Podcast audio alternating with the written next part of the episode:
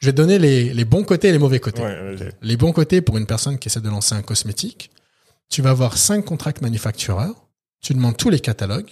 Et là, par exemple, d'ailleurs, pour les personnes qui sont en France, il y a Cosmé 360 euh, au mois d'octobre euh, au Louvre. Ça coûte zéro pour aller à l'événement. Tu vas voir tous les manufactureurs. Et, euh, et donc, tu vas avoir des contracts manufacturers. Et là, tu regardes leur catalogue. Et en fait, tu peux aller piocher des produits qui n'ont pas été lancés, en fait. Tu mets ta Hmm. marque, tu rajoutes un peu de fragrance, etc. Donc ça, c'est toute la partie, ce qu'on appelle white label Ouais. en marque blanche. Euh, donc la- l'avantage par rapport à ça, c'est que toi, en tant que marque, si tu as un concept et une histoire, et que tu trouves un produit qui a du sens, ben, tu peux directement avoir un produit sans investir la research and development et le lancer sur le produit plus ou moins rapidement.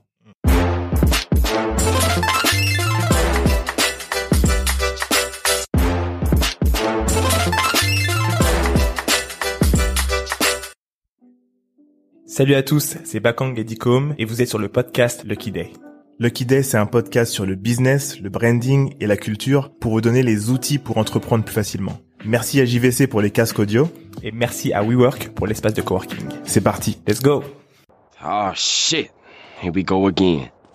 Bonjour à tous et bienvenue sur Lucky Day Podcast. Aujourd'hui, on est avec Lucas Nanini. Salut les gars. On est accompagné Salut. de Dicom, bien sûr, et moi-même. J'espère que tout le monde va bien.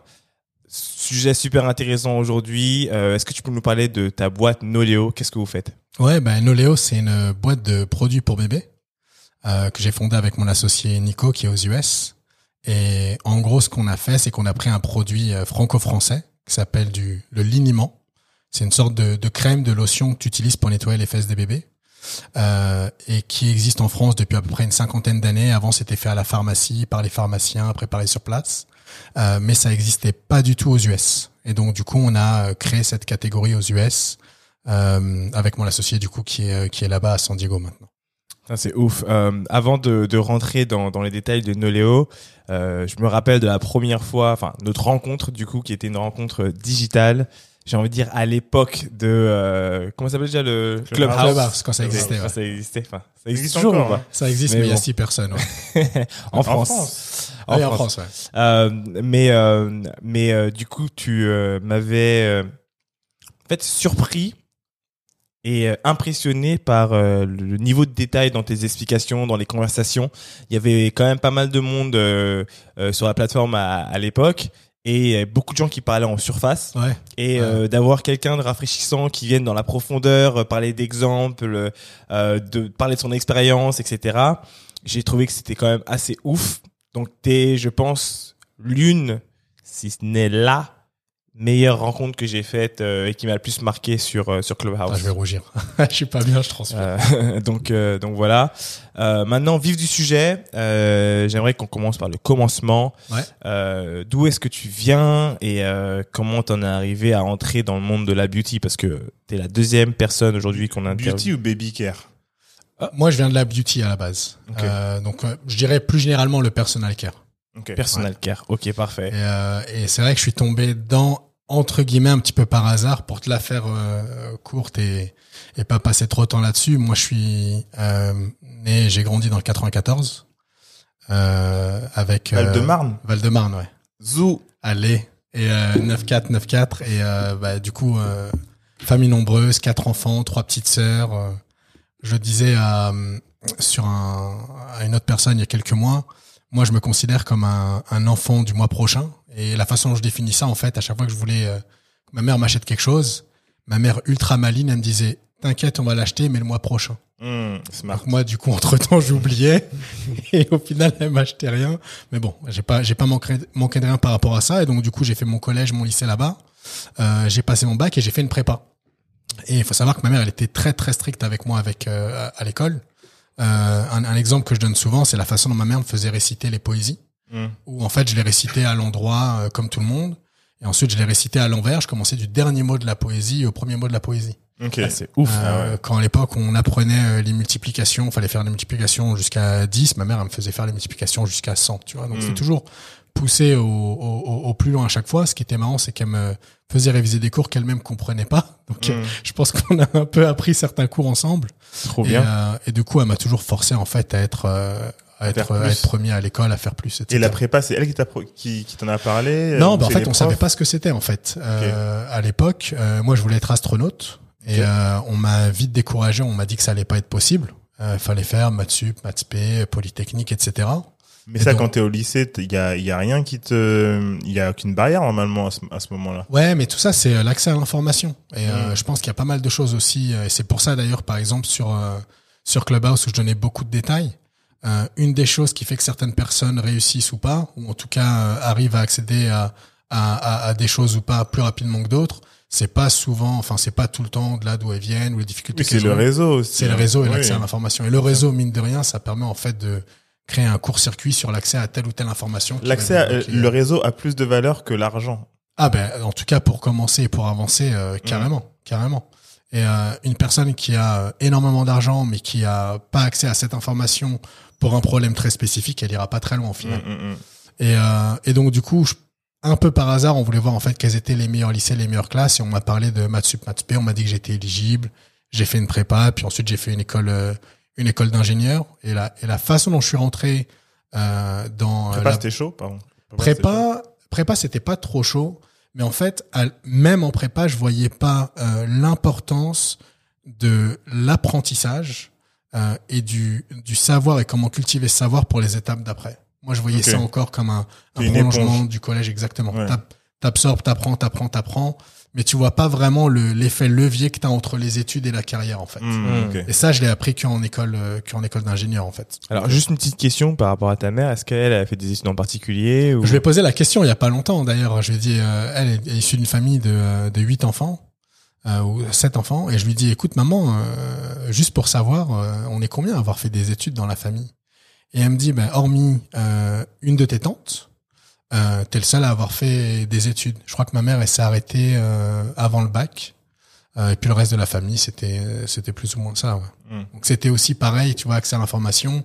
Quand tu as très peu de personnes dans ton entourage qui a euh, eu ce parcours et ce cursus, ben, le champ de t'as vision est réduit. Exactement. Ouais. Toi, ce que tu connais, c'est ce que tes parents et ton entourage connaissent. quoi. Et, et puis on dit souvent, euh, ça, ça dépend vraiment de ton background, mais il y a des familles qui vont dire, ça je l'ai déjà dit, vont dire, euh, va jusqu'au bac, Ouais. au moins. Ouais, à Tu vois l'époque, ce que je veux dire Ouais, c'est ça. Alors qu'il y a d'autres familles, c'est soit le premier, soit dans le top du bac, fais une prépa. Il faut que tu fasses au moins une prépa. Ouais. Donc le bac, c'est eh, c'est normal, ça. Ça, ça, ça, c'est rien. Ouais, c'est vrai que la finalité, elle est pas, elle est pas la même. T'es pas calibré pareil, et donc du coup, c'est vrai que ton, ton champ de vision, c'est pas le même en fait. Ouais. Et, euh, et donc du coup, prépa, école de chimie. Et la façon dont j'ai choisi en fait l'école de chimie, c'était très simple. J'avais accès aux écoles d'ingénieurs. Moi, j'ai un, un cursus et un, un profil scientifique. Et en fait, t'as des écoles de maths, des écoles de physique et des écoles de chimie. Ok. École de maths, t'as euh, 4% de meufs, euh, le ratio fille-garçon. Mm. École de physique, c'est à peu près euh, euh, 80% hommes, 20% femmes. Et école de chimie, c'était 50-50. Hum, T'es allé en chimie. Donc moi j'ai choisi la chimie. j'ai choisi la chimie en fait. Et, euh, et puis c'était une école internationale, cursus français, anglais, allemand, etc., etc. Ah, donc, donc, euh, t'as quand même, t'as quand même atterri dans une bonne école. ouais, ouais, très, ouais, très bonne ouais, école. bien sûr. Ouais, ouais, C'était à Strasbourg. T'as as quatre grandes écoles de chimie en, en France et Strasbourg c'est l'une d'entre elles. Ok. Et donc euh, du coup le cursus c'était euh, fais une école à Strasbourg, euh, prends un, un taf en Allemagne, fais ton PhD, etc., etc. Et au final j'ai complètement bifurqué. Il y a euh, Procter Gamble. Donc en général les grands groupes viennent dans les écoles Oui. pour pitcher. Et moi, je connaissais pas Procter Gamble. Et la raison pour laquelle je suis allé à la présentation, donc tu avais les L'Oréal, les Unilever, les Henkel, etc. La raison pour laquelle je suis allé à la présentation de Procter Gamble, c'est parce qu'on m'a dit qu'ils donnaient des Pringles. En fait, à l'époque, à l'époque, Pringles et, euh, et même Ariel, ça l'est encore, ça appartenait à P&G. Ok. Et Donc du coup, je me suis dit, bah trop bien, Pringles gratuit, lessive gratuite, je vais aller écouter en fait. Hum, hum. Et c'est là où je me suis rendu compte que, que P&G avait euh, presque 50% des produits Des que toi en fait. Ouais. Tu vois, les Head and Shoulders, les Vidal Sassoon, les Ariel, les Pampers, etc. Et, euh, et donc, du coup, la raison pour laquelle j'ai postulé, c'est qu'on m'a dit que P&G avait pas recruté euh, ces cinq dernières années et que la seule personne qu'ils avaient recruté, c'était un Américain. Parce que c'est une boîte américaine, tout le monde doit parler anglais, etc. Hum. Je passe le premier entretien, ça se passe super bien. Je passe le deuxième entretien, c'est celui où on demande de parler en anglais. Et moi, j'avais préparé des phrases euh, toutes faites. Hum. Et euh, énormément de chance. Euh, je passe le deuxième entretien, on est deux à être pris, un Allemand et moi. Moi, je demande d'être envoyé à, à Londres pour apprendre l'anglais absolument. C'était le Ah, seul donc- choix. Donc, ils te prennent et ils te disent, tu choisis où tu veux aller. Ouais, voilà. En fait, il- quand, euh, PNG te prend, en tout cas dans les grands groupes, il Mhm. y a tellement de gens et tellement de stagiaires que t'as pas une offre de stage déjà identifiée. T'as un, un nombre de positions par site, par boîte. Ok. Donc, par exemple, moi, j'étais à Egam à Londres. Ils avaient euh, 25 places. 25 places, t'avais euh, tel, tel, tel, tel profil. Et toi, tu mettais ta liste, en fait. Ok. Moi, je voulais aller en Angleterre et je voulais faire tel type de job. Donc, j'ai pris, j'ai pris cette place là-bas et donc du coup, je suis rentré directement dans le, euh, dans l'innovation et dans le packaging pour les cosmé. euh, à la base, c'était pour le shampoing euh, à Londres. Et là, du coup, j'ai appris l'anglais et maintenant, je suis un tueur en anglais. Ah oui, très très fort en anglais, je le confirme. Euh, ok, donc ça c'est ton arrivée dans le cosmétique. Euh, euh, bon, on a eu plein de, de conversations sur le sujet. Je vais faire un jump pour tout le monde et je pense que ça va intéresser tous les gens qui sont dans le cosmétique en général. Je vais faire un état des lieux en fait de ce qui est le cosmétique aujourd'hui Ouais. et ce qui s'y passe. Euh, toi, comme moi, et on a vu qu'il y a une Ouais. grosse évolution. Ouais. Euh, on est passé euh, d'un cosmétique euh, pseudo clean à du clean label. Est-ce que tu peux nous en parler euh, de cette évolution? Et qu'est-ce que toi tu fais aujourd'hui et ce en quoi tu crois quoi? Ouais. Euh, ben moi, niveau, niveau des, des cosmétiques, et alors j'ai passé beaucoup de temps et en fragrance et, euh, et en skincare. Donc, euh, Ah, ils ont des parfums aussi, PNG Non. À l'époque, P&G, la division luxe, avait, euh, c'était un des, un des plus gros groupes euh, d'un point de vue parfum. On avait des marques comme euh, Gucci, Dolce Gabbana, Hugo Ok. Boss, etc. Euh, toute cette partie, toute cette division prestige a été euh, vendue et a fusionné avec Coty, qui avait d'autres marques comme euh, Calvin Klein, Gucci, pas Chloé, Kering euh, alors en fait, donc tu as plusieurs choses, mais c'est et c'est là où c'est intéressant. Mais bon, on va peut-être commencer comme ça. Mm. Quand tu as une marque, tu as un, un corps de métier. Mm. Donc toute la partie euh, Gucci, LV, Dior, etc. C'est toute la partie maroquinerie, la partie mode, la partie textile. Mm. Et même au sein de ces gros groupes, tu as des gros groupes encore plus gros, des conglomérats comme Kering qui en fait détiennent ces marques. Mm. Quand on en arrive sur des activités de spécialité, par exemple pour tout ce qui est les lunettes, euh, les accessoires, les montres, les parfums, la cosmétique, comme c'est pas leur corps de métier, il y a beaucoup de ces boîtes-là qui ont un système de licence. Mm. Et le système de licence, il est très simple. Tu, la fashion house a un partenaire qui va faire la partie design, marketing, développement des produits, avec l'accord à chacune des étapes de la maison de mode. Donc, Mhm. bah, dans le dans le cas, je bossais pour Dolce Gabbana. Euh, mon équipe travaillait sur la conception des nouveaux parfums, des nouveaux packaging, des lancements des parfums Dolce Gabbana. Et on avait rendez-vous avec la fashion house tous les mois pour s'assurer que euh, le plan de le design, euh. c'était conforme à ce qu'ils à ce qu'ils voulaient. Ok. Voilà, parce que l'expertise était euh, était du, du côté de PNJ. Euh, et donc voilà, donc ça, ça a fusionné avec euh, Coty et également en parallèle, moi, genre, par la suite, j'ai eu aussi une autre expérience euh, du coup en Asie où j'ai passé à peu près cinq ans là-bas où je travaillais en skincare pour une marque qui s'appelle SK2. Donc vous le voyez, c'est une grande bouteille rouge SK2 en chiffre romain. C'est une des plus grosses marques de skincare en, en Asie, une marque japonaise. Et donc ça, c'est aussi l'autre partie du, du business que je connaissais assez bien. Mm. Et puis plus récemment, il y a eu une Oléo aux US, donc au final, j'ai fait l'Europe, l'Asie et, et les US. Et concernant en fait euh, l'état des lieux et l'industrie, il faut savoir que les, les cosmétiques, c'est venu euh, principalement à la base pour du visuel et de l'esthétique. Mm. Euh, à l'époque, ce qui cartonnait, c'était vraiment le maquillage, les poudres, etc. Toute la partie euh, qui a été euh, moisturizer, anti-rides, etc. Au fait, au final, c'est le 20e siècle et c'est c'est très récent. Et on est vraiment passé d'une partie plus esthétique visuelle À à, du partie, fonctionnel, euh, à, plutôt. à du fonctionnel Mm. par la suite, qui a ensuite évolué vers du sensoriel. Le sensoriel, c'était les odeurs, les couleurs, les textures, euh, euh, comment est-ce que ça pénètre dans la peau, comment est-ce que ça s'applique, est-ce que ça a un effet gras, etc. Ok. Et ensuite, euh, du coup, là, plus récemment, c'est là où on est arrivé sur des choses qui sont beaucoup plus éthiques. Euh, Il y a eu un transfert entre toute la partie fonctionnelle et la partie sensorielle qui était très, au final, chimique. Ouais. Euh, parce qu'on arrivait à faire des choses avec la chimie qui étaient nettement supérieures d'un point de vue performance et rendu final par rapport à ce qui était fait au naturel. Euh, et toute la partie euh, sensorielle, à l'époque, n'était pas un trade-off, un compromis pour le produit final. Aujourd'hui, on est sur du, du clean, sur de l'éthique, où euh, au final, l'odeur, la couleur, la texture, c'est pas forcément ce qui prédomine. Les gens veulent du coup les, ingrédients qui soient plus clean. Ouais, parce qu'ils veulent pas euh, avoir des ingrédients, en fait, comme un peu les produits avec le silicone, par exemple. Moi, je sais que pour mes cheveux, Ouais, Ouais. euh, le produit avec du silicone, au début, ça va faire que mes cheveux sont hyper beaux avec les locks et tout, mais que sur le long terme, en fait, ça les assèche et du coup, ça les empêche de, par exemple, de d'être sains sur la sur sur le long terme. Et c'est pour ça que maintenant, les gens regardent les trucs sans silicone. Quand quand on tourne le paquet, on veut plus voir de silicone pour certains trucs. En, vois. en- en fait, ce que tu décris, c'est un effet de, un, un effet de décalage entre une découverte d'une propriété que tu vas avoir. Donc ça, c'est ta performance. Ouais. Et les recherches qui arrivent par la suite, une fois que ces produits sont lancés par des labos indépendants puis des labos euh, internationaux. Et la dernière partie, c'est la régulation, le réglementaire. Et donc, à cause de ce décalage, euh, qui aujourd'hui se réduit de plus en plus, donc tu as moins en moins de temps entre un produit qui est lancé et l'arrivée du réglementaire, c'est pour ça que de plus en plus les gens sont plus informés, Mm. le réglementaire rattrape plus rapidement et surtout, au lieu d'être réactif, maintenant est beaucoup plus proactif. Ouais. C'est pour ça que les gens sont aujourd'hui plus demandeurs quand on en arrive sur du, sur du clean, par exemple. Une des choses qui, à mon avis, on commence à le voir, c'est de remettre la place de la chimie au sein du procédé de formulation.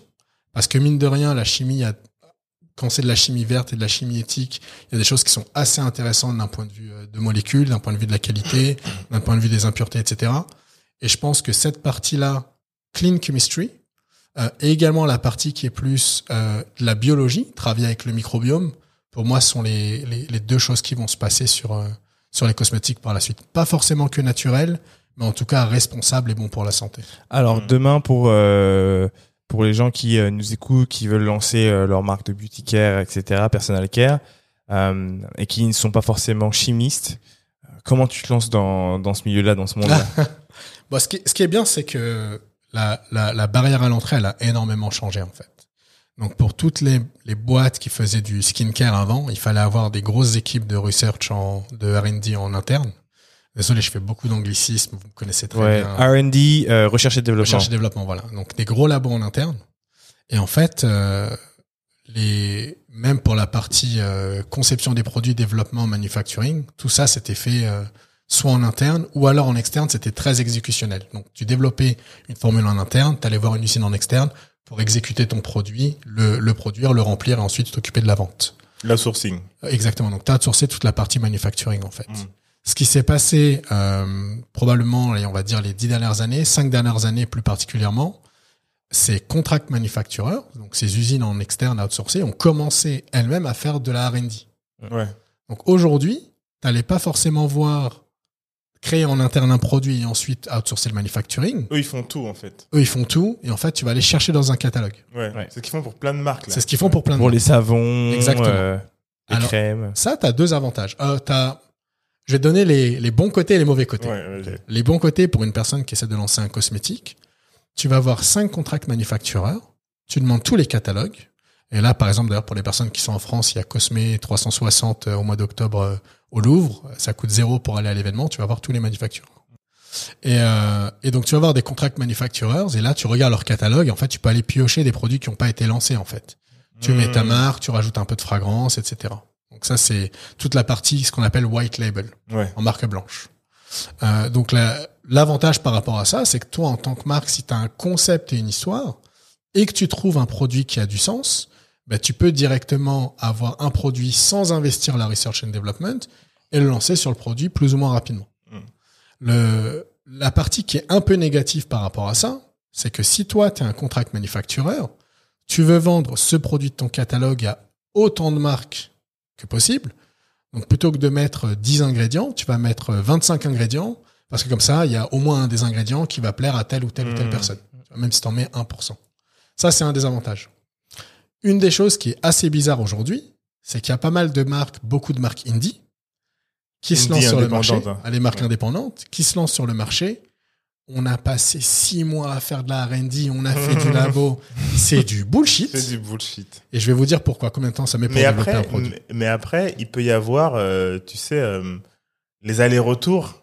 Des fois, ils prennent du temps quand même, tu vois. Non, mais Non. des fois, ça prend deux ans. Mais c'est exactement ça, en R&D, fait. c'est deux ans. Mm. C'est exactement ça. Tu veux, lancer, tu veux un produit, tu prépares ton brief, tu as ton histoire, tu vas aller chercher l'ingrédient. Mm. Tu vas faire ce qu'on appelle un, un premier squelette de formule. Tu vas le placer en stabilité. Stabilité entre des et trois mois. Tu vas ensuite faire la montée en puissance de ta formulation pour s'assurer que du labo, tu arrives à le placer sur ligne. Mm. Tu vas le faire tourner sur ligne. Tu vas ensuite l'envoyer à ton centre de distribution. Tu vas ensuite l'envoyer à tes clients. T'es pas à six mois euh, end-to-end, tu vois. Euh, c'est beaucoup plus long que ça, en fait. Euh, et, et, et moi, la chose que je trouve dommage, c'est qu'en fait, il y a des gens qui, soyons francs, mentent aux clients en disant qu'ils ont développé, alors qu'il n'y a pas de mal à aller chercher de la marque blanche. Tu vois. Hmm. C'est sûr que c'est un peu moins créatif. Bah, comment moins tu le mets en avant aussi, c'est ça, c'est que Bah, c'est mettre- comment tu vas mettre en avant euh, en restant transparent, tu vois, parce que c'est Mm. le but euh, à ton client que euh, euh, la recherche que tu as faite est minime, c'est plus une c'est plus une recherche de flavor parce Ouais, que parce que t'as différents t'as différents cas, t'as quand même des cas où euh, je me rappelle on voulait faire une marque de, de savon à, à l'époque. Mm. Et, euh, et on donnait des, des, des conseils de direction quand même à, à leur équipe, tu vois, pour leur dire, bah voilà, nous on veut ça, on veut ça, non ça c'est pas intéressant, est-ce que vous avez vu ça? Vous connaissez ce produit-là? Ah, on peut peut-être faire des tests, etc. Donc moi je trouve qu'il y a quand même cette collaboration, Ouais. et dans cette collaboration-là, on peut y entrer de façon assez discrète. C'est là où tu as un gradient, mais je suis et c'est exactement euh, à ce niveau-là, je pense que les, les marques indépendantes devraient se diriger. Donc tu as vraiment le le full service où en fait tu fais rien, tu prends un produit qui est déjà existant de A à Z, tu mets ta marque dessus. Mm. Euh, et tu as la partie où tu designs de A à Z. Quand tu as beaucoup de fonds et beaucoup de temps, tu peux te permettre de faire ça. Mais tu as la partie du milieu où tu vas chercher ce qu'on appelle un châssis, une plateforme, où tu as les ingrédients clés pour délivrer une, une partie des propriétés de ton produit. Et ensuite, tu viens faire de l'ajustement. Un truc tout bête, euh, tu veux lancer aux États-Unis. Le monoï n'existe pas aux États-Unis. Chose euh, Ça très n'existe bête. pas? Non. Ok. Monoï, Tahiti, pas les US. Ok. Alors qu'en France, tout le monde connaît. Tu vois, d'ailleurs, si quelqu'un veut lancer euh, un produit, lancer le monoï aux US, il y a moyen de faire quelque chose. Euh, tu mets simplement une huile de monoï dans un châssis existant et tu as un produit qui est complètement nouveau, alors que tu as repris 80% de la, la, la base, mais ça reste quand même un produit assez différent. Tu vois. Hmm. Donc c'est plus peut-être sur ce au niveau de ce, ce milieu que ça pourrait être intéressant. Ok. Et euh, et euh, donc tu vois, tu lances ton produit, tu fais ta ta collab où tu vas chercher ton châssis.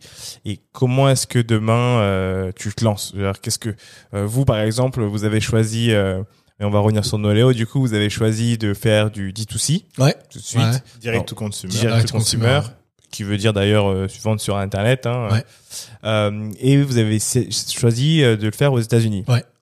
Alors déjà, je veux comprendre euh, comment vous avez créé, euh, parce que tu as, plein de tips dessus, votre infrastructure euh, en ligne, Ouais. euh, que ce soit euh, la vente sur Amazon, que ce soit euh, avec le Shopify, etc. Je sais que tu as plein de d'apps que tu utilises, etc. pour pouvoir t'organiser.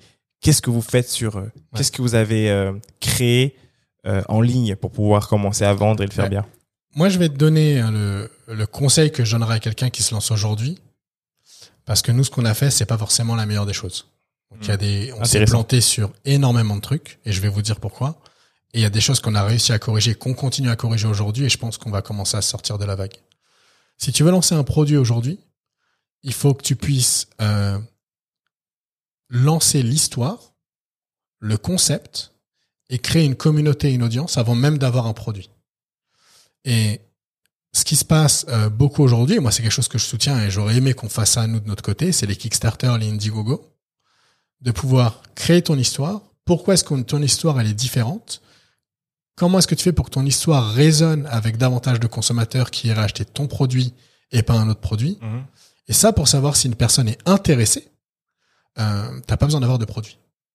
Oui. Là- donc ça, c'est vraiment gérer l'intérêt et pouvoir en fait dimensionner la taille de l'intérêt. Et ça, et, et c'est aussi une validation claire. C'est-à-dire que demain, euh, quand tu as ce genre d'intérêt, ok, je vous prouve par A plus B qu'il y a des gens qui sont Exactement. intéressés par mon produit ou mon idée. Exactement. Et à partir du moment, et ça c'est toute la partie que je vais dire un peu virtuelle. À partir du moment où tu passes sur du physique, c'est là où ça coûte très cher. Tu lances une production, tu as donné un mauvais nom à ton produit, le claim est pas bien, l'étiquette est pas bonne, euh, la formulation est pas correcte, tu peux pas repartir de zéro en fait. Tu pas le cash pour ça, tu vas lancer ce que tu as. Bah, il faut attendre le Il faut prochain att- run. exactement, faut attendre le prochain run et nous on a fait euh, bon. Donc du coup, tu valides ton concept au maximum et ensuite une fois que tu as validé tout ça et que tu sais que ça intéresse plus que toi et ta famille, là dans ce cas-là, tu vas à l'étape d'après de faire ton prototype et pro- par prototype, c'est ton site internet, ton Instagram, tu regardes à quel point est-ce que ton histoire peut scaler, Ton TikTok. hein. ton TikTok exactement. On va en parler ça tout à l'heure. euh, TikTok vs Insta- Instagram. Euh, nous on galère là-dessus, je te dis. Et, et une fois que tu as ça et que tu commences à avoir du momentum, de l'intérêt, des questions, des feedbacks, ben là, tu peux finaliser ton produit. Et là, tu peux mettre une date de lancement. Et là, tu peux travailler sur un plan de lancement. Hmm. Nous, on l'a fait pas de cette façon-là. On n'est pas des jeunes entrepreneurs qui vont commencer à 18, 20, 25 ans. Moi, j'ai 39 ans.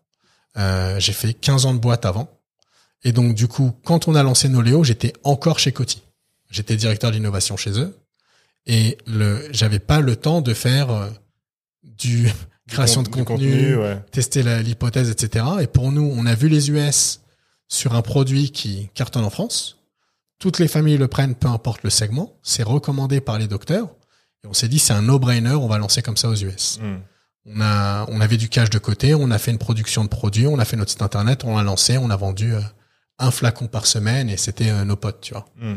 Donc ça, en, en rétrospect, voilà comment est-ce qu'on aurait pu le faire. Mais quand tu fais ça en mode side gig, en, en, en projet, en, en side project, le soir et le week-end, tu fais en fait avec les armes que tu as. Hmm. Et on a itéré et on a brûlé pas mal de cash là-dessus parce qu'on a itéré avec nos fonds propres, avec des produits qui étaient déjà sur le sur le marché. Marché. Ce qu'on a fait, c'est qu'on a entendu, on a fait 5, 500 pièces. Production d'après, on a appris, on a modifié le packaging, on a modifié le site internet, 5000 pièces, puis ensuite 10 000 C'était pièces, quoi, on est monté en c'est- c'était quoi les compétences. trucs qui vous bloquaient? Ben, les, les choses qui nous bloquaient, déjà le design, on l'a fait euh, à l'arrache sur Fiverr et moi. Ah, je me rappelle du premier tu montré. Le premier packaging, il était pas ouf, mais on s'en foutait en fait, parce que nous, on se disait, euh, si vraiment tu réponds à un fort besoin, euh, le packaging devient un compromis. Hmm. Et je pense que c'est toujours le cas Et aujourd'hui. ça hein. reste le cas. Euh, les gens qui passent euh, un an à se dire, tiens, cette couleur, cette technologie, ce design, c'est qu'en fait, t'essayes de, l'expression, t'essayes d'habiller à marier, euh, ton produit, il est pas ouf, mais t'essayes de le rendre sexy, en fait. Hmm. Euh, si tu fais ça, c'est que dans tous les cas, par la suite, tu vas te battre sur du de l'esthétique, du cosmétique et du sexy. Euh, nous, on Alors est que un le produit, produit fonctionnel. rien. Exactement. Et, et d'ailleurs, et c'est peut-être une petite digression, euh, aujourd'hui, tu peux te battre sur trois niveaux. Soit tu as vraiment une fonctionnalité unique, soit tu as un design et une story unique, ou alors tu as un service qui est unique. Hmm. Nous, on croit vraiment à la fonctionnalité et au service. Le design, pour nous, c'est notre trade-off. Euh, donc, on a lancé comme ça et en fait, on a appris au fur et à mesure de euh, monter en compétence sur Shopify. Et comme avec euh, Bakong, on l'a vu d'ailleurs sur un de vos projets, toute la stack des apps à utiliser pour automatiser, avoir le moins de ressources sur ton projet. La Ouais. stack des apps, faut que tu, tu entres dans les détails euh, par rapport à ça, parce que c'est trop Bah, intéressant. quand tu quand tu lances ta boîte, il faut utiliser et maximiser le plus possible les outils. Hmm. Euh, il faut que tu puisses automatiser, que tu passes le moins de temps à gérer des tâches mondaines et le plus de temps sur le business. Donc gérer de l'awareness, gérer de la croissance, etc. Euh, euh, à l'inverse, faut pas prendre des outils parce que tout le monde utilise tel ou tel outil. Hmm. Si tu utilises un, un outil qui coûte super cher alors qu'il y a des choses que tu peux faire à la main aujourd'hui, oui, c'est chiant, mais ça te permet d'économiser de temps par mois. C'est un, tu vois, c'est là, c'est Ouais, un- ouais. c'est un arbitrage à faire. Shopify, c'est une machine de guerre quand on est e-commerce. Aujourd'hui, je vois que tout le monde est en PrestaShop ou ce genre de choses. PrestaShop. Ça existe, ça, non Ouais, Shopify depuis peut-être deux ans. hein. Avant Ah ça, il n'y avait pas beaucoup ouais. de monde. Et en fait, l'avantage de Shopify, c'est tout l'écosystème des apps qui va avec. Et tu as des apps pour tout. Donc nous, euh, de toute façon, c'est très simple. Dès que tu veux faire quelque chose sur ton business sur Shopify, les deux questions à se poser, est-ce que cette app, elle existe Ouais. Et quand l'app, elle existe, est-ce qu'elle va s'intégrer avec tout sans me bloquer une autre app que j'utilise? Hmm. Euh, Pour donner un exemple tout bête, avant, on utilisait MailChimp. MailChimp était pas intégré et compatible avec Shopify. Et donc, du coup, le problème qu'on a eu, c'est qu'on a dû dropper MailChimp. Ah, mais attends.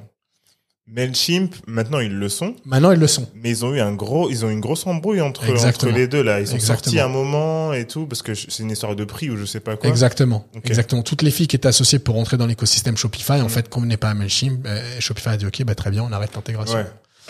Et donc, du coup, ce qui s'est passé, c'est que nous, on a dû basculer, on est parti sur Active Campaign et ensuite, on est allé sur Clavio. Un Mhm. peu plus cher, mais d'ailleurs, tiens, Il y a deuxième beaucoup, app. beaucoup de gens sur Clavio. Clavio, c'est exceptionnel. Mm. Et l'intégration est ultra seamless. Donc Ouais. nous, sur les, les stacks, pour te donner peut-être euh, des gens qui essaient de monter leur stack euh, e-commerce, on a Shopify, on a Recharge pour les abonnements. On a Recharge permet de. Recharge permet de faire les subscriptions, les abonnements, Ok. les achats tous les mois. euh, Shopify le fait aussi en, en interne direct aussi maintenant. Euh, ça a peut-être changé entre temps. Nous, à la base, tu vois, c'est quelque chose qu'on a depuis euh, deux ans. Ok. Et on fait tourner, ça nous donne pas mal de, pas mal de flexibilité, en fait. Ok. Parce qu'ils le font et maintenant aussi ils proposent directement euh, Ah, ok. Shopify. Ah, bah, ça a peut-être évolué. Ouais. Tiens, bah, je vais peut-être regarder et peut-être faire du saving là-dessus. Ouais. Merci, Dico. Euh, on a Gorgias pour le consumer euh, support, customer support, Ok. qui permet d'avoir tous les tickets quand les gens t'écrivent, euh, tu vois, sur les info at Noleo ouais. sur le chatbot, etc. Euh, Qu'est-ce qu'on a? On a Clavio pour le gestionnaire d'email qui est ultra puissant et qui permet de faire toutes les automatisations d'email. Euh, mais également, ils ont intégré un gros module d'analytics qui est vraiment pas mal. Mais tu as aussi pas mal d'apps. Alors bien sûr, tu as tout le reste des autres apps euh, qui viennent avec, sur le billing, Stripe, QuickBook, etc. Oui, t'as aussi euh, Pixel, euh, Facebook Pixel. Exactement, tous les Facebook Pixel, tout ce qui appartient au groupe maintenant sont tous intégrés sur Shopify. Ça se Ouais. fait très bien. Nous, on, fait, on a un éditeur de page, par exemple, parce que Shopify est assez limité sur ses templates euh, qui s'appelle Shogun. Ah oui, Euh, donc tu vois, tu as toutes ces applications qui vont, qui vont là-dessus. Mais tu as aussi pas mal de business qui se lancent et qui se lancent en poussant certaines intégrations. Par exemple, aujourd'hui, tu peux vendre sur ton site internet des produits d'autres marques et vice-versa. D'autres marques qui t'aimeraient bien peuvent vendre sur leur site internet tes produits. Ah, Je savais pas du tout ça. Alors, nous aujourd'hui, on vend du liniment. Et c'est un exemple parce qu'on n'a pas encore commencé à cette partie-là. Hmm. Euh, tu peux être, euh, tu peux avoir des affinités avec une marque qui vend des couches, Hmm. mais qui ne vend pas de liniment ou des jouets pour bébé. Nous, aujourd'hui, rien ne nous empêcherait sur notre website de déclencher une vente de liniment et après la vente effectuée, de leur dire, bah tiens, voici trois marques qu'on aime bien. Euh, une marque de jouets en bois, une marque de couches biodégradables et une marque Intel. Comme ça, ça te permet d'augmenter ton AOV, ton, la taille de ton panier. La marque que tu as poussée va recevoir une partie du revenu et toi, tu vas recevoir en termes d'apporteur d'affaires une autre partie de ton revenu. Ah, c'est smart ça. C'est cool. Et en plus, c'est euh, que des marques entre guillemets du même écosystème qui sont liées, donc tu avec qualitatif. Exactement. Et euh, finalement, c'est euh, ça répond un peu au problème euh, qu'on a avec Amazon. En il y a beaucoup de gens qui vont sur Amazon parce qu'ils se disent, ok, bah quand je vais sur, en fait, si je vais sur ton site à toi, euh, je complète pas tout mon panier, je, je vis une expérience géniale, top. Par contre, je peux pas acheter si ça ça comme quand Sur vais Amazon, faire tes tu peux acheter plein de trucs différents. Et donc en et- fait, euh, sans aller dans les extrêmes d'Amazon qui ont des millions et des millions de, de, de références, être capable comme ça euh, de pouvoir proposer des produits euh, en plus de niches liées, c'est top parce que tu leur fais vivre des- des- une expérience qualitative vraiment vraiment poussée. Et en plus de ça, ils peuvent euh, ouais grossir le panier. Et toi, en plus, t'es apporteur de business, c'est pas mal. Mm. Et Bien a- fait, c'est pas mal. T'as deux apps qui le font très très bien. T'as Caro, C-A-2-R-O, et t'as Canal, Shop Canal, C-A-N-A-L. Et, et une des choses aussi qui est bien, la raison pour laquelle on s'est penché euh, euh, là-dessus, c'est que depuis iOS 14, toute la partie Facebook advertising, Facebook, Instagram, TikTok advertising, ça coûte très très cher. Et en fait, c'est très dur de bien cibler à qui tu présentes telle ou telle pub. Il y a et beaucoup donc- de restrictions maintenant. En plus, Et même. beaucoup de restrictions et, et surtout le retargeting est ultra compliqué. Euh, et donc le fait de pouvoir avoir une personne qui est pertinente, donc elle a déclenché un achat chez toi, et de pouvoir lui présenter des marques de ton écosystème, euh, où là il y a C'est donnant-donnant, davantage- c'est gagnant-gagnant. donnant-donnant, exactement. Donc l'autre personne, c'est gagnant-gagnant. Donc le l'autre marque va avoir son produit présenté à un client pertinent, mais de l'autre côté, ton produit peut être présenté sur un autre site internet, sur une autre marque pour laquelle la clientèle sera pertinente. Ça te permet d'avoir une, une, une augmentation d'audience euh, C'est un truc qui nouveau, pas ça cher. Nous, on l'a découvert il y a à peu près un an. Un an et demi, ouais. je connaissais pas du tout. Voilà, c'est stylé. La force euh, des stacks. C'est ça. ça c'est moi je sais que ça m'avait quand même assez impressionné euh, euh, parce que tu vois je vais sur Spotify et euh, tu enfin Spotify Shopify, et tu tu vois tu calcules pas forcément tous ces trucs là euh, à quoi ressemble je pense qu'il y a des gens qui se posent la question l'enveloppe euh, parce que tous ces stacks ne sont pas gratuits? Ouais, ouais, ouais. Euh, une des choses qui est pas mal faite par pas mal de ces apps, c'est en fait euh, le prix est dimensionné en fonction de l'utilisation. Euh, par exemple, sur Clavio, si tu as 10 000 active users, 20 000 active users, 30 000 active users, euh, ce sera pas les mêmes prix. Donc, ce sera en progressif. Euh, une des choses à savoir pour les gens qui se lancent, euh, déjà, t'as pas toujours besoin d'avoir des outils quand t'as pas beaucoup de clients. Et toujours essayer de mesurer à partir de quand est-ce que ça vaut la peine d'investir dans un outil. Hmm. Et ça, c'est quel est le nombre de clients que tu as, quel est le business que ça génère et quel est le temps que tu passes. Et en fonction de ça, c'est une décision business à prendre, à se dire, bah tiens, je vais prendre cet outil ou je vais pas prendre cet outil. Soit tu fais à la main au début, et Tu quand fais à la tu main. commences à, atteindre un certain niveau, tu dis, bon, là, je peux prendre ça. C'est ça. Et tu, tu passes sur un outil soit quand tu arrives à un niveau de saturation, ou alors quand tu arrives à, euh, à un chiffre de revenu qui te permet de te le payer sans te prendre la tête, en fait. Ouais c'est ça faut que ce soit le business qui le qui le paye en vrai tu vois pour que ça ait du sens quoi. Et, et des outils, alors tu as, deux écoles. Tu as les outils qui coûtent entre allez, entre 30 et on a certains outils qui nous coûtent 250, 300 dollars par mois. Euh, par exemple, Clavio, c'est l'ordre de grandeur. Euh, mais tu as également des nouveaux outils qui commencent à venir à s'intégrer sur Shopify, qui est un modèle qui est assez malin, c'est du rev share. Donc tu génères du revenu et tu prends un pourcentage par rapport au revenu que tu génères. Sur celui qui est du, Hmm. du co-marketing, Caro ou Canal, pour chaque vente que tu fais, euh, la plateforme va prendre 5% de la vente. Euh, toi, en apporteur d'affaires, c'est directement discuter avec l'autre marque, savoir combien tu vas prendre, entre 15 et 30%. Et puis la marque qui vend son produit va prendre le reste, en fait. Alors, vous, vous êtes euh, comme nous aussi bien sur votre site internet Ouais. Que sur Amazon. Ouais. Euh, le truc avec Amazon, c'est que tu peux pas avoir toutes les informations que Ouais. tu veux. Euh, donc euh, ça, ça bloque assez souvent. Euh, comment ça se passe pour vous Amazon? Euh, Qu'est-ce que tu as appris Ouais. euh, Les d'Amazon? Et euh, comment est-ce que tu fais pour faire en sorte que ton produit euh, ressente et se vende ressorte et se vende, excuse-moi. Amazon aux US, c'est pas pareil qu'Amazon en France, déjà. Ok. Euh, t'as pas ce stigma Amazon, mauvaise qualité, c'est cheap, etc. T'as des marques très premium qui sont sur Amazon. T'as des marques qui ont explosé euh, sur Amazon. Et t'as aussi euh, l'effet Covid qui a fait que tout- beaucoup de personnes sont mis sur Amazon en fait. Ouais. La, la, la, gra- la grande force d'Amazon, c'est que par exemple sur du FBA, du Fulfilled by Amazon, donc en gros tu envoies de l'inventaire aux, aux entrepôts d'Amazon et c'est Amazon qui te distribue tout ça c'est que tu as une livraison sous euh, un ou deux jours. Euh, les fees sont élevés, mais sont moins élevés que de l'envoyer toi-même par la poste, surtout sur certains produits. Donc, tu as pas mal de valeur ajoutée. Et sincèrement, qu'on se le dise pour être franc, hein, le, le nombre de retours, Ouais, sérieux, il n'y en a quasi pas. ouais. Enfin, ça, c'est violent en bien, termes ça. de qualité. ça, c'est- une des bonnes choses, ouais. Et- Tu peux vraiment fermer les yeux et te dire le produit va arriver tranquille. Et, et même quand tu as des retours, tu te prends enfin en FBS, c'est eux qui gèrent tout ça en fait. Ouais. Nous, on a un très faible pourcentage de retours, surtout des premiers utilisateurs. Donc, euh, euh, mais tu as les inconvénients. Et les inconvénients, comme tu disais, t'as pas les adresses email par exemple. Ouais. Euh, moi aujourd'hui, c'est la priorité numéro un, c'est aller chercher de l'email. Et on va chercher de l'email parce que les pubs sur Facebook et sur Instagram, euh, c'est très cher. Et puis surtout, c'est très dur pour créer un lien avec le consommateur. Hmm. Un des problèmes pour Noléo, c'est un 3 en 1, c'est du liniment. Euh, Il y a une grosse étape d'éducation avec les familles américaines.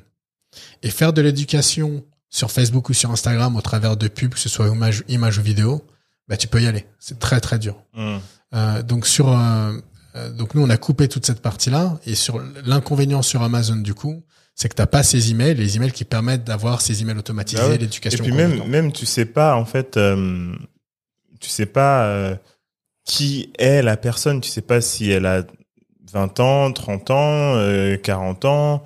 Euh, tu sais pas si c'est le mari qui qui a acheté parce qu'en fait, ce que tu as besoin de savoir, c'est qui est ton audience. Ok, on sait que c'est des mères ou des parents, mais justement, la différence entre les mères et les parents, c'est que tu sais quand c'est une mère. Et les autres, tu te dis, bah, j'imagine que c'est des parents. Ouais. c'est bien de pouvoir savoir, justement, euh, surtout, surtout, euh, justement, en faisant ton Shopify, tu veux poser des questions après, etc. Ouais, c'est exactement ce que tu dis comme en fait et c'est là où le fait d'être sur plusieurs canaux chaque canal aura un objectif et un retour différent Hmm. sur ton direct to consumer tu peux envoyer des surveys. On intègre notamment euh, Typeform pour faire les, les questionnaires. Euh, tu as un contact direct avec les consommateurs. Tu leur envoies des emails. Tu as des t'as des réponses. Tu peux avoir des infos sur les démographiques et sur les actions qui sont faites. Euh, sur Instagram en DM euh, tu vois nos conversations sur Instagram. Tu, tu te tapes une barre. Hmm. on parle à nos potes, euh, toutes les, les membres et les dates, c'est tous nos potes. Euh, et tu as vraiment ce relationnel et tu as aussi un certain élément de co-création en fait. Hmm. Euh, ce que t'as pas sur Amazon. Et, et nous, on a à peu près 20% euh, d'ici 80% Amazon, donc on est très exposé à Amazon. Mais du coup, ça nous permet d'avoir un snapshot, euh, une image de notre audience globale de par les données qu'on a en DTC et de pouvoir ajuster euh, euh, sur Amazon. Ce que Mm. tu as sur Amazon, tu as les zip codes et tu as les, les États dans lesquels ils sont aux États-Unis. Nous, on est un produit qui est que aux États-Unis. Donc tu peux... Et les par- mails aussi, non? De quoi? Euh, Euh, Les mails, je- tu les as que si toi... Euh, Je suis Non. pas sûr de voir les mails, mais par contre, il y a juste l'adresse. Il y a ouais, t'as l'adresse que Ouais. si c'est toi qui envoies la commande. Ah Parce ouais que c'est toi qui fais la commande, en fait. L'adresse Non, non, l'adresse, euh, nous on l'a. Nous on fait pas la commande, mais on a à chaque fois t'as l'adresse, mais tu l'as pas longtemps.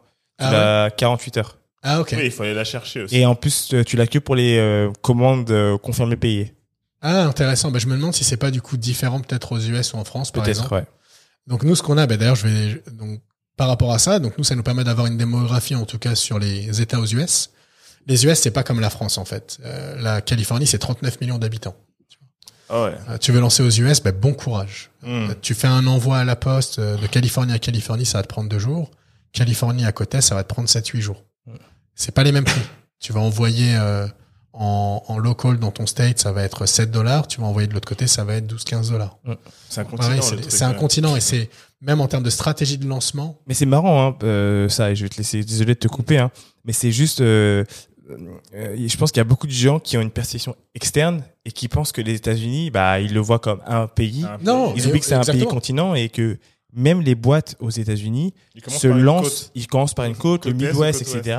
Et, euh, et juste, des fois, en travaillant sur leur état, font déjà des millions de dollars. Ouais, quand, Mm. quand je te parlais d'erreurs qu'on a faites, c'est une des grosses erreurs qu'on a faites en fait. Ok. On a on travaillait ça en parallèle de nos boulots. On s'est dit on va on avait de l'argent, on va mettre du cash sur le Facebook adver- euh, advertising.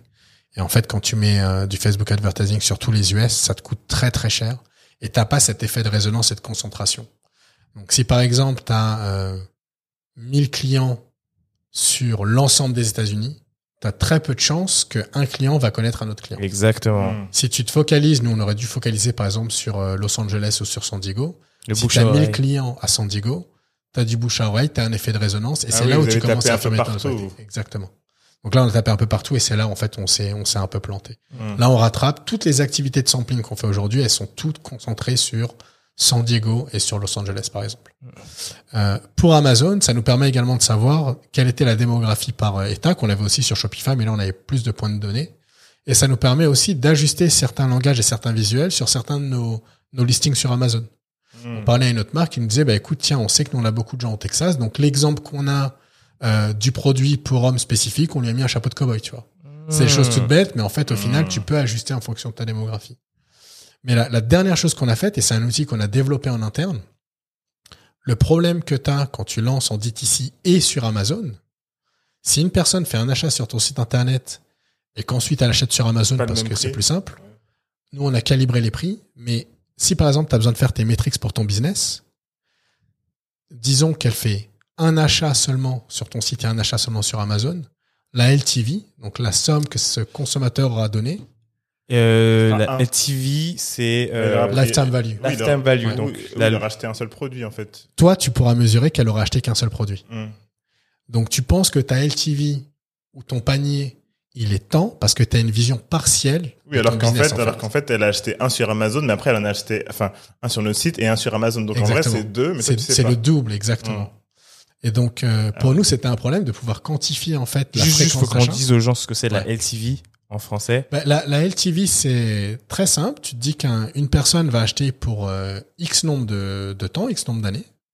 Tu vas voir le nombre total d'achats qu'elle a fait Pour ta marque, hein, pour, pour ton ta produit. marque, pour ton produit. Ouais. et la valeur de ce produit. Et cette somme globale, ça va être en fait la valeur de la valeur de, de ton client pour ta marque. pour ta marque sur l'ensemble en fait de, de, son passage chez toi, hein, de Ouais. la vie de ta marque exactement. Et ça c'est très important pour savoir euh, un truc tout bête. Toi tu fais une dépense marketing, tu fais une pub sur Facebook, tu vas dépenser, tu vas réussir à avoir un client, tu vas l'avoir pour 50 dollars. Euh, si ton produit tu il coûte 20 dollars et que tu le vends qu'une fois, ben, en T'as perdu fait de l'argent. c'est pas profitable en fait. Hmm. Par contre, si ton produit coûte 20 dollars, mais tu sais qu'en un an ou sur les trois ans où la personne sera avec toi, elle a dépensé 500 dollars, ben là, tu as un coût d'acquisition de 50 dollars sur 500 dollars, ça rentre dans tes, dans tes coûts marketing en fait. Ouais.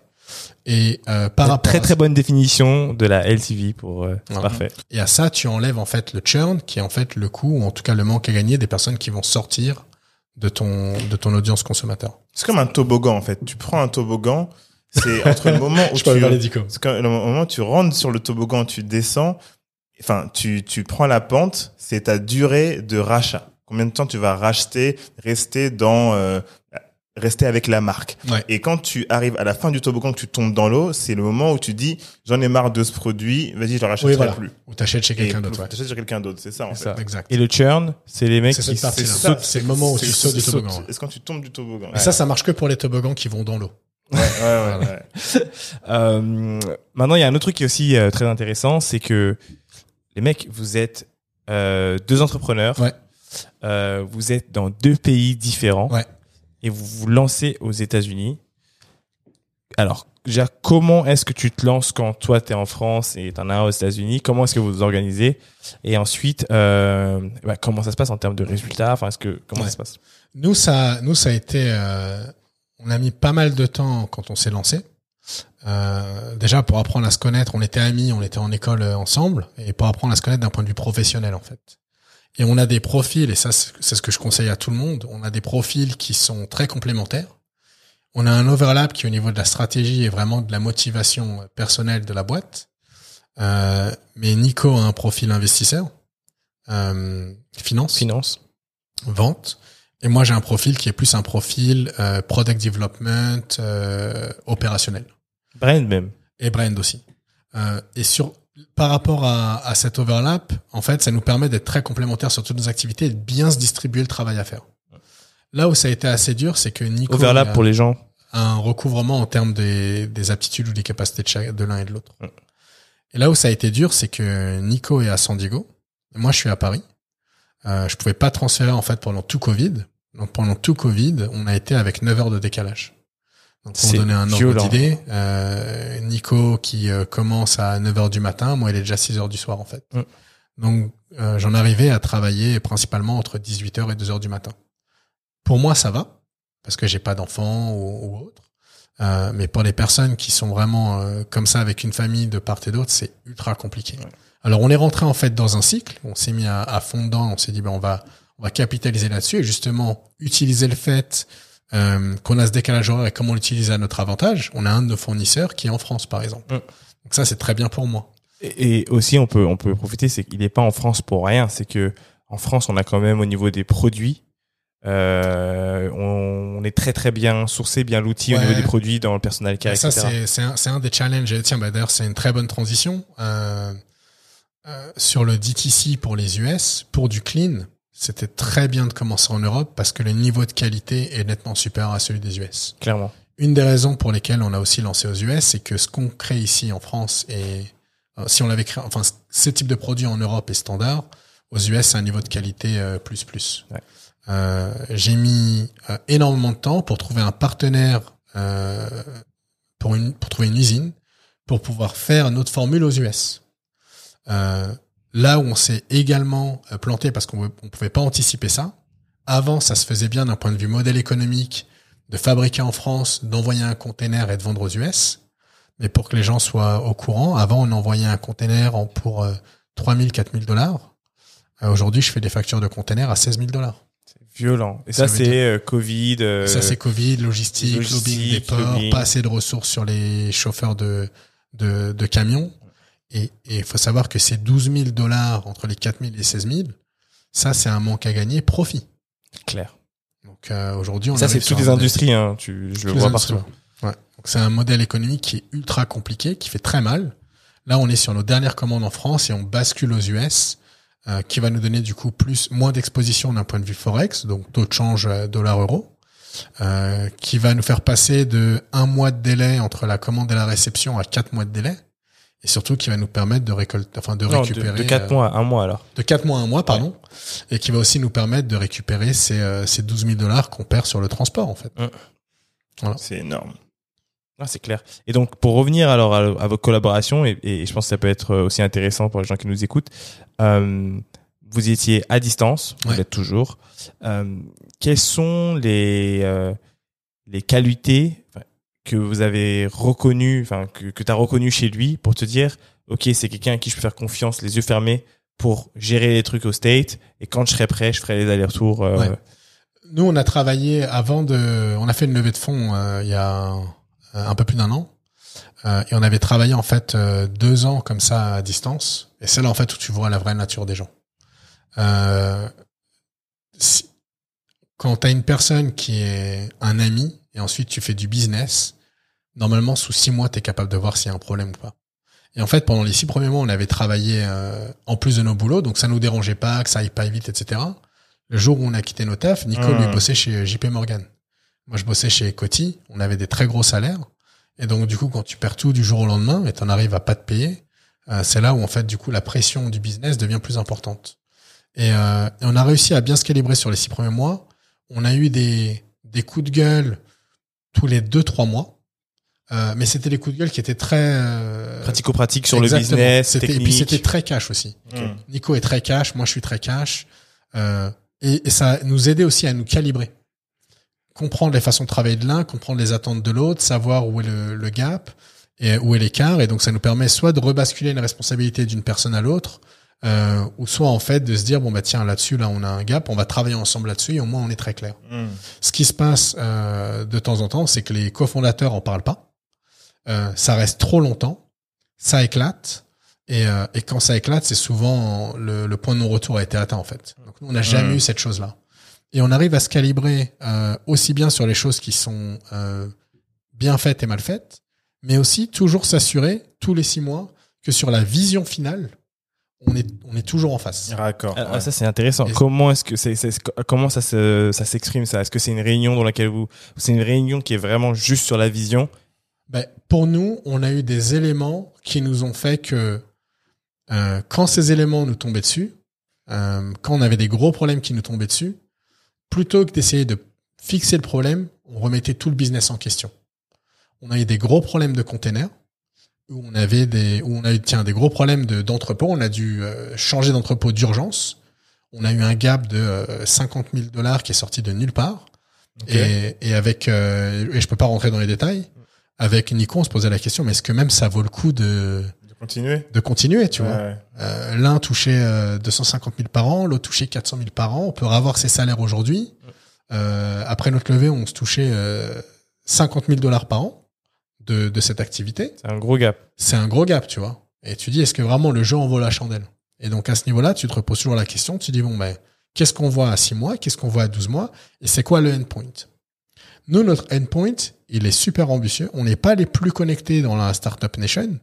Euh, mais notre, euh, on s'est dit une chose, on s'est dit, les P&G, les Johnson Johnson, les Unilever, dans 20 ans, ils seront plus là. Ils ont tenu 150, 200 ans. Dans 20 ans, ils seront plus là. Parce qu'il y a tellement de choses qui ont, qui ont changé et ça pourrait être une autre, une autre conversation. Ça dépendra avoir. de leur capacité à racheter, non? Alors, ça, c'est le modèle actuel.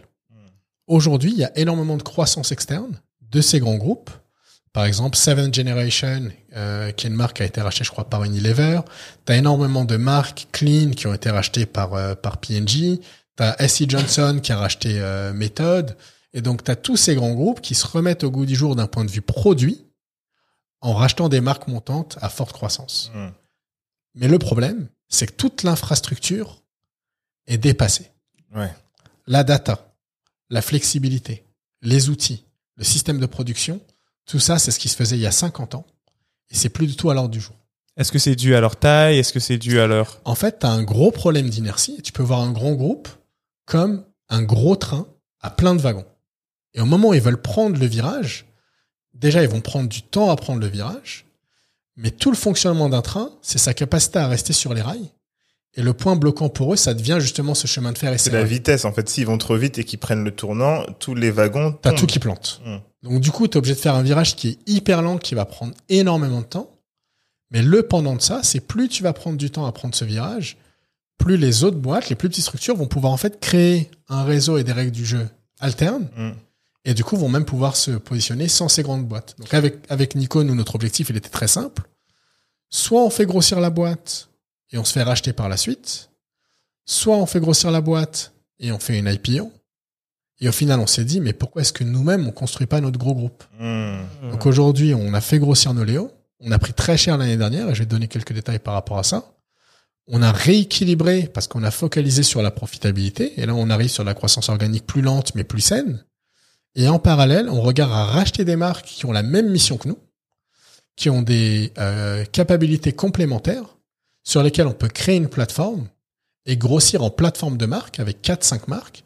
Et plutôt que de se faire racheter par un grand groupe euh, par la suite, de grossir ensemble en plateforme avec les nouveaux outils, les nouvelles types de, de nouveaux types de produits, un nouvel type de personnes et d'employés, et de devenir le prochain P&G, Johnson Johnson, Unilever, etc.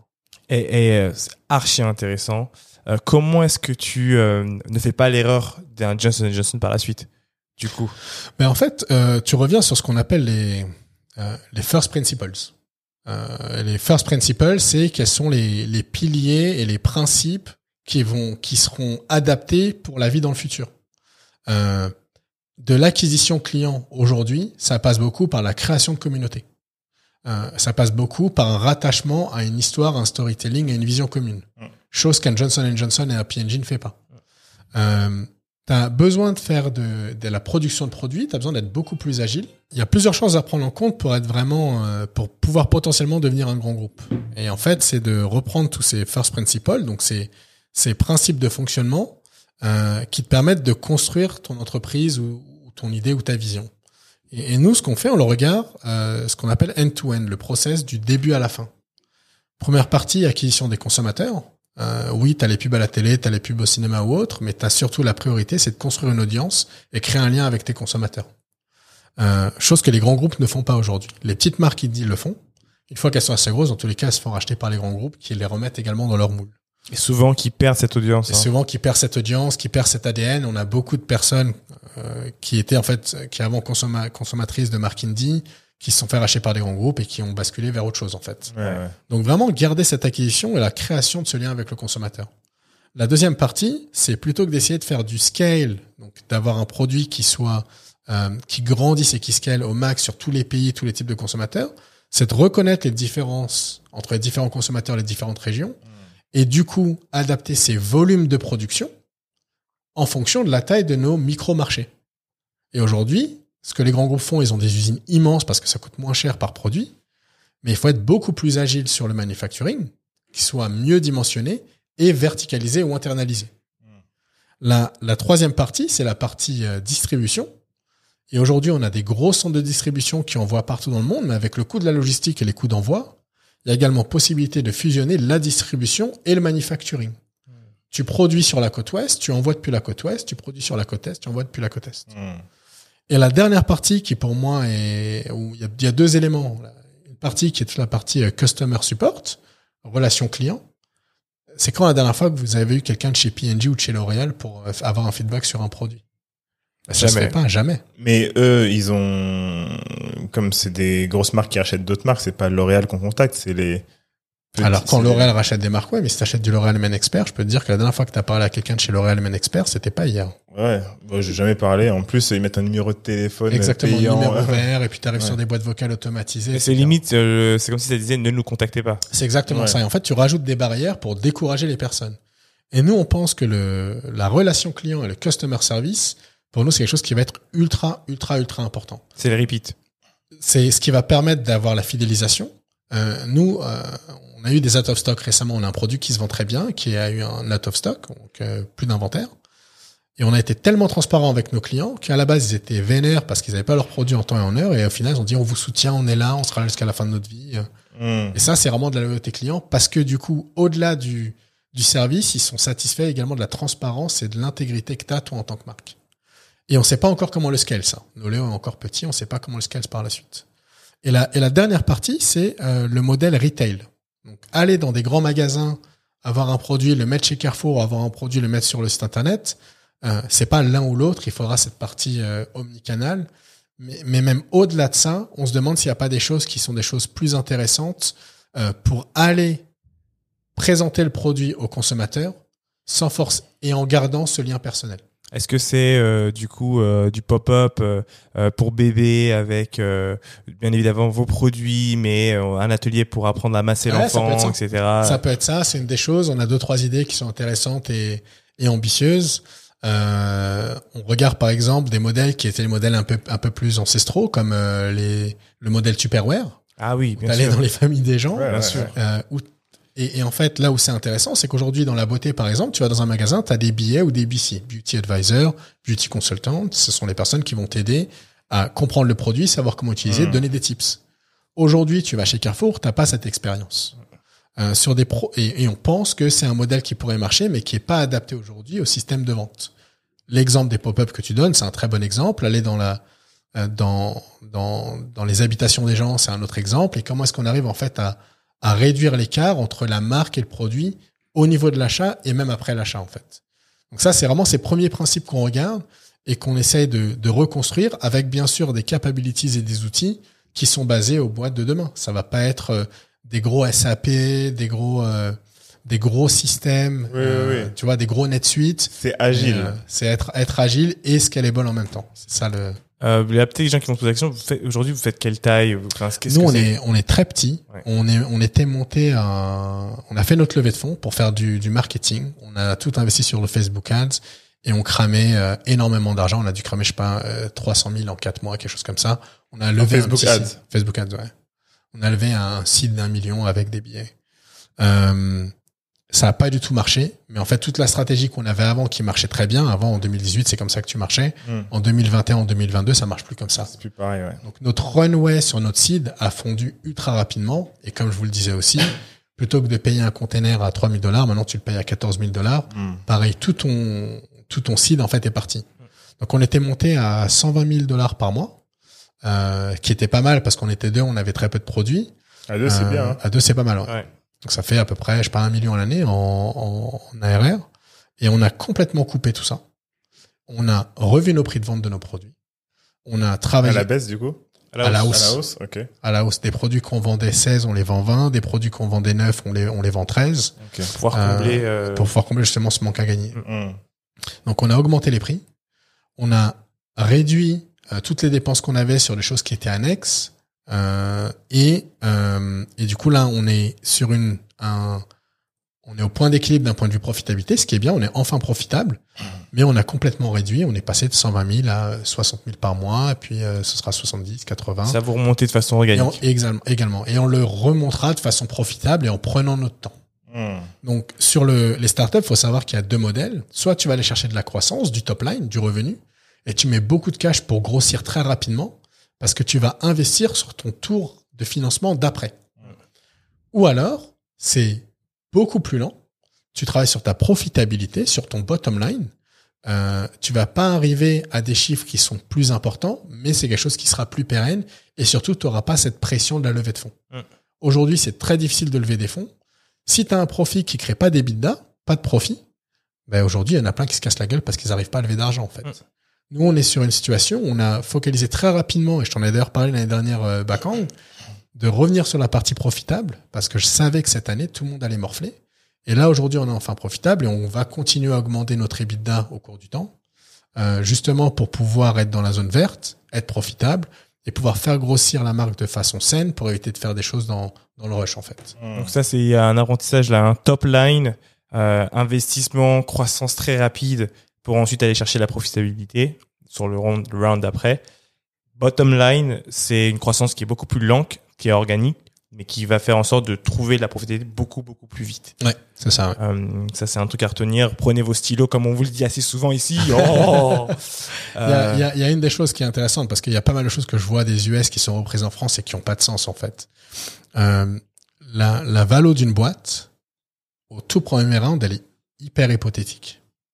Et en fait, ce qui se passe, c'est que les valos d'après, elles sont basées euh, Sur les revenus sur les revenus ou sur les bidas.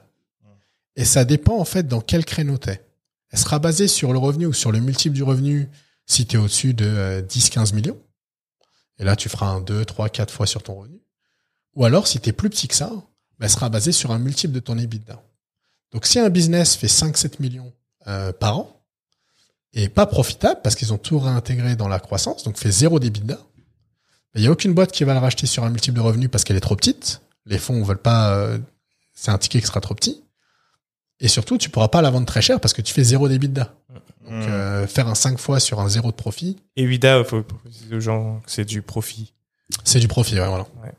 Euh, et du coup, euh, est-ce que c'est là où justement vous rentrez dans vos stratégies de rachat? Pour ces genres de boîtes-là Exactement. Donc aujourd'hui, ce qu'on fait avec euh, Nico, donc on a créé une nouvelle structure qui s'appelle euh, Evexia, Evexia Brands.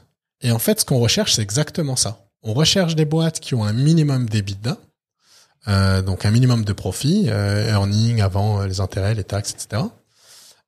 Mais qui n'ont pas encore palé- passé ce pilier des 15 millions. Parce qu'une fois que tu as passé ce pilier des 15 millions, il y en a beaucoup qui vont aller chercher un VC pour aller remettre du cash dans la boîte. Euh, et, euh, si t'es pas profitable, en fait, nous, ça nous intéresse pas. Aux US, il y a un modèle qui est assez différent du modèle VC. C'est le modèle qu'on appelle independent sponsor. Donc, en gros, c'est un, un entrepreneur qui a pas de cash, qui a pas de fonds, qui va aller chercher un deal, qui a euh, qui a de la profitabilité et un potentiel de croissance de cette profitabilité et va ensuite chercher des capital providers, donc des investisseurs qui eux-mêmes vont mettre de l'argent sur du profit en fait. Donc là, ce qu'on recherche, on recherche à peu près 3 4 3 4 boîtes qui font entre 3 euh, et 5 millions d'EBITDA euh, pour créer cette plateforme et aller chercher de l'argent et faire grossir cette plateforme. Par la suite, on ira racheter- rajouter soit des plus petites marques qui font pas de produits ou alors des plus grosses marques qui font beaucoup de profits. Hmm, Archi intéressant, belle stratégie. Euh, on arrive à la fin et euh, je pense qu'il y aura une partie 2 à un moment parce que je pense qu'il y a plein de choses à se dire. Avec plaisir, je parle beaucoup, désolé. Euh, archi intéressant, vraiment, vraiment. Qu'est-ce que euh, tu vois, toi, les gros pans? Tu en as parlé déjà un peu tout à l'heure, mais euh, qu'est-ce que tu vois là arriver dans la beauty euh, euh, dans les dans les dix prochaines années Tu vois? T'en as déjà parlé pas mal, mais Ouais, ouais, non, non, les les les points, de- le, microbiome, je sais qu'on en parle beaucoup et la raison où ça ça devient de plus en plus intéressant aujourd'hui, c'est que on a beaucoup de recherches qui a été faite sur le, le microbiome. Alors on en parle aussi beaucoup du microbiote, l'analyse des selles, etc. Mmh, ouais. On a Dans toute la, la partie food, euh, notamment. dans la food, c'est énorme, ouais. On a toute la partie qui est maintenant sur le skincare. Et d'ailleurs, dans la food, c'est aussi pour ça qu'on a beaucoup de travail sur les, supplé- les suppléments. Mm. Euh, on a beaucoup de choses qui est fait également sur le, le skincare, sur le microbiome. Et on a aussi une grosse, un gros pan sur les suppléments. Euh, la deuxième partie, c'est la partie euh, data. Et en fait, il faut savoir que de plus en plus de boîtes aujourd'hui, et surtout les boîtes en DTC, mais également les plus grosses boîtes, une des raisons pour lesquelles les grands groupes rachètent des boîtes DTC, c'est pour la donnée, en fait. Et donc aujourd'hui, tu vends un produit à une personne, tu vois qu'une partie infime du lifestyle de cette personne. Hmm. Si tu arrives à avoir des données sur 4-5 produits que cette personne achète, tu as une vision beaucoup plus à 360 de cette personne avec des données qui sont toutes autour de ce, cette même personne, ce même persona. c'est super En intéressant. gros, tu peux ça. tout lui vendre. La- t'as les données, tu si peux tout lui vendre. Tu as des données différentes sur différents produits et ça arrive à avoir en fait, euh, tu vois, si par exemple demain tu vends euh, des bars ou autres, euh, tu vas avoir une partie euh, alimentaire, mais si dans la même boîte tu lui vends également de la lessive ou des produits pour bébé, tu as Ah des oui, informations grave. sur son lifestyle et sur ses habitudes en fait. Donc la data structurée, c'est là où on a énormément de choses à faire. Toute la partie diagnostic, la partie euh, prédictive et la partie lifestyle. Et la troisième partie euh, qui euh, dans la beauté qui pour moi est, est, est importante et pas encore touchée, c'est pouvoir dissocier la partie produit et la partie service. T'en parlais d'ailleurs tout à l'heure la partie euh, euh, massage, yoga, etc. Aujourd'hui, les gens ont en plus euh, d'un produit et de la performance, c'est un peu comme la pyramide des besoins de Maslow. Tu as le besoin d'appartenir à une communauté, d'appartenir à un lifestyle, d'appartenir à un groupe, le besoin d'être chouchouté. Il y a ces, toute la partie mental illness qu'on a de plus en plus, etc. Toute la partie wellness et, et toute cette partie wellness service au service de la personne en plus du produit. Je pense que c'est là où la beauté va, va commencer à se diriger. Ouais, la food aussi, tout. Il y a beaucoup de choses. Pareil. Ok. Bon, ça c'est le mot de la fin. Euh, Est-ce que tu as un bouquin que tu lis ou un truc comme ça que tu veux nous conseiller? J'ai euh, euh, j'ai deux bouquins et un bouquin et c'est bizarre parce que tout le monde l'a lu à l'école. Euh, ça s'appelle euh, Belle Amie.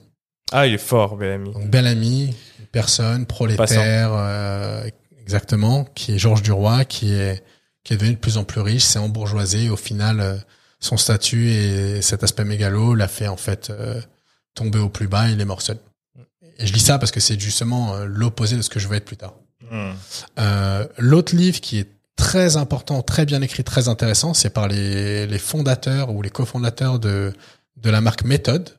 Ok. Euh, ça s'appelle la méthode méthode, qui en fait va reprendre énormément d'éléments. Alors pas forcément sur ce qu'on voit dans le futur, mais comment est-ce qu'on fait pour aller euh, chercher des parts de marché sur une catégorie très mature?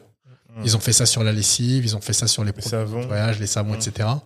Et c'est très bien expliqué. Et toute la partie euh, testing, toute cette notion de cash flow, euh, besoin en fonds de roulement qu'on n'a pas touché mais qui est ultra importante, Mm. euh, ils, ils le couvrent de façon euh, très claire. Il y a beaucoup de choses euh, pratico-pratiques. Et pour moi, c'est un livre que je recommande. Je l'ai lu à peu près, bah, je l'ai lu trois fois là. Troisième fois, j'ai pas encore fini, mais je le lis très régulièrement en fait. À chaque fois que je le lis, nous, on est sur la progression de Noléo et d'Evexia à des moments différents. Et donc, du coup, il y a des petits tips différents que je Mm. reprends, que je reprends Putain, je suis dégoûté qu'on n'ait pas parlé des besoins de roulement et du cash flow. Ah ouais. Bah, Donc, euh, pour la partie 2, ça sera Partie cool. 2. Allez, on prend une partie de. On regarde. Bon, avant de partir, on passe une barre, Ah. une bite. J'attendais depuis tout à l'heure. Allez hop, petite barre, Merci. énergie. On adore. Et, euh, et puis merci pour tout. Euh, vous pourrez retrouver l'épisode sur Spotify, euh, euh, Apple Podcast et bien évidemment sur YouTube. Et sur Merci OnlyFans aussi. Et aussi sur OnlyFans. non, je rigole. Allez, à très vite. Ciao tout le monde. Salut.